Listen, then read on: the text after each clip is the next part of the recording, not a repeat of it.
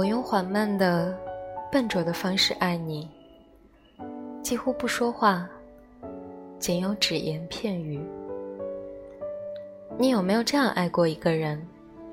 他素落在你内心最柔软的角落，在你的眼里，他是完美、无瑕、光芒闪耀的，但你又像是守着一个古老的秘密，无法袒露，不愿声张。在言语或者肢体表达的时候，也总是陷入僵硬。或者，你有没有被这样的人爱过？他不善言辞，看你时总是冗长的沉默，但不言眉宇间尽是温柔，唇齿间从未吐露哪怕一丝爱意，却在每个烈日当空的午后，执拗刻意地走在你前面。将你包裹在他长长的影子里。曾经有朋友和我抱怨，说自己的老公太懵，不会讲浪漫的情话，情人节没有玫瑰与巧克力，结婚纪念日没有烛光晚餐，和朋友闺蜜聚会，人家的老公要么妙语连珠，能言善道，要么见识广博，多才多艺，唯独他。经常默默地坐在旁边，少有言语。我说：“如果可以让你的老公和他们兑换身体外的一切东西，性格、三观、才能，你愿意吗？”他不加思索地回答：“当然不行。”我说：“为什么？”他说：“因为我爱他，而且他也爱我啊。”说完后。似乎感到有些不好意思。他说：“我下班比他晚，他每天回家的第一件事情就是打开热水器，然后做饭。当我回到家里的时候，通常饭菜刚做好，等吃完晚饭，热水也烧得刚刚好。他没有突出的特长，也没有特别喜欢的东西，但只要是我喜欢的，他都喜欢。”无论发生多大的事情，只要看到他在，我就一点也不担心。这很平常，但言语里尽是甜蜜。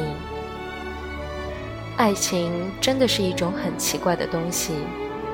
有些人热情似火，恨不得将对方揉进自己的心脏，拥抱、触摸彼此的每一寸经脉。但同样。也有人含蓄无声，只是在对方看不见的角落里静静注视，捕捉对方的每一缕呼吸。老一辈人的爱情大抵如此吧。我的奶奶从小体弱多病，只能做一些轻松的手工活。自从嫁给爷爷之后，爷爷从未让她干过重活。这在六七十年代的农村，这是无法想象的。一大家子的人全靠爷爷一个人养活，但爷爷从未有过怨言。父辈们都说，爷爷其实并不是一个好脾气的人，但在我的印象中，他从未对奶奶说过一句重话。老两口都喜欢打麻将，但是只要奶奶在场，爷爷都是坐在旁边默默观战。爷爷有时说话做事不对，奶奶埋怨他几句，他通常就不再发声，甚至有时像个孩子一样，略显尴尬。几年前，奶奶病危，医生表示无能为力。听叔叔和姑父们说，爷爷经常一个人躲在外面，偷偷抹眼泪。这对老一辈人的婚姻中。我们想到最多的四个字，就是父母之命，媒妁之言。有时候，我们根本不会将爱情这两个字与他们联系起来。爷爷一四年因为车祸意外去世，奶奶仿佛瞬间被抽空了所有的力气，身体也每况愈下。直到年初，奶奶去世的前两天。我陪他聊天，他说：“如果不是你的爷爷，我是活不到这么久的。”他们一辈子最美好的时光，都挣扎在物质匮乏的年代里。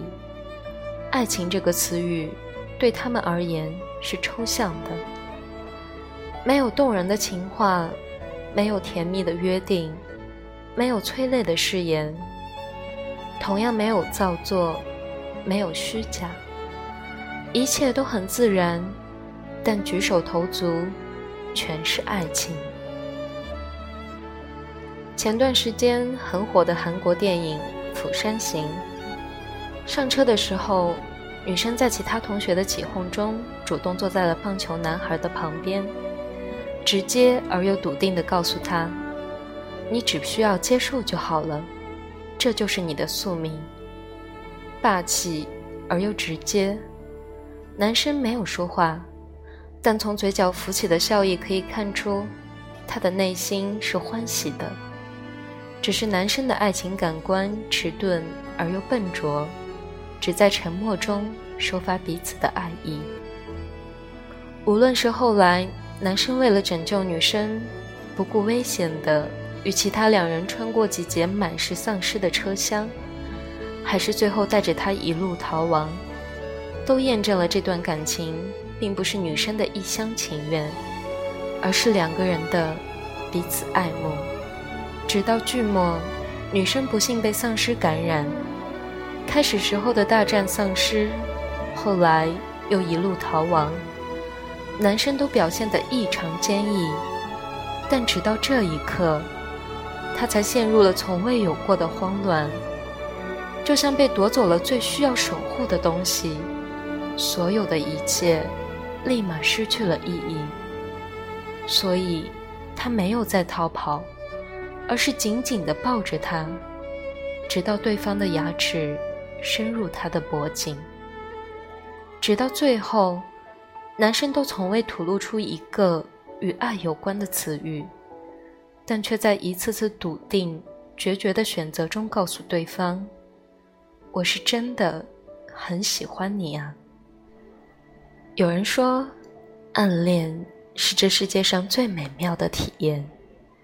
隐忍的异动，沉默的好感，喷薄欲出的爱意，被压制在胸间，冲撞着，翻滚着，欲罢不能着。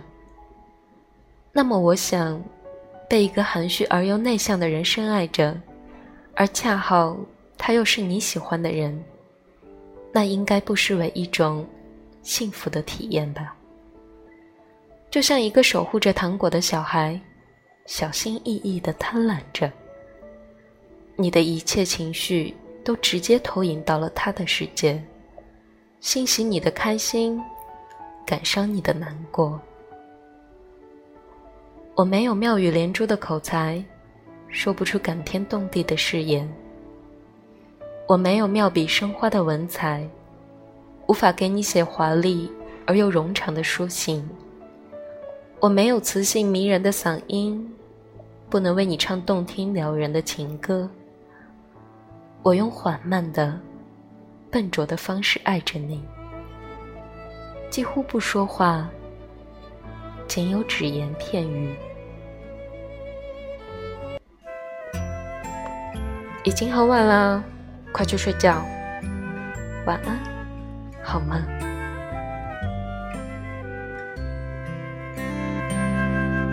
好想能看到你嘴角微笑最好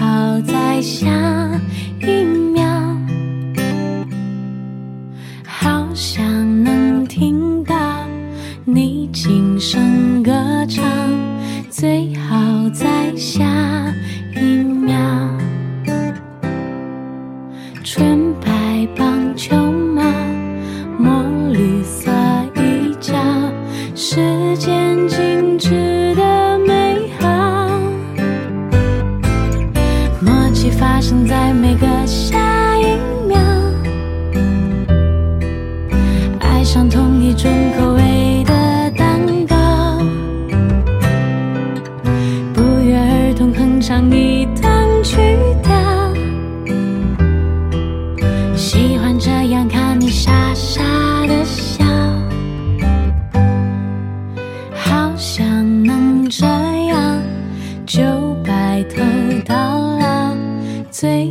我从下一秒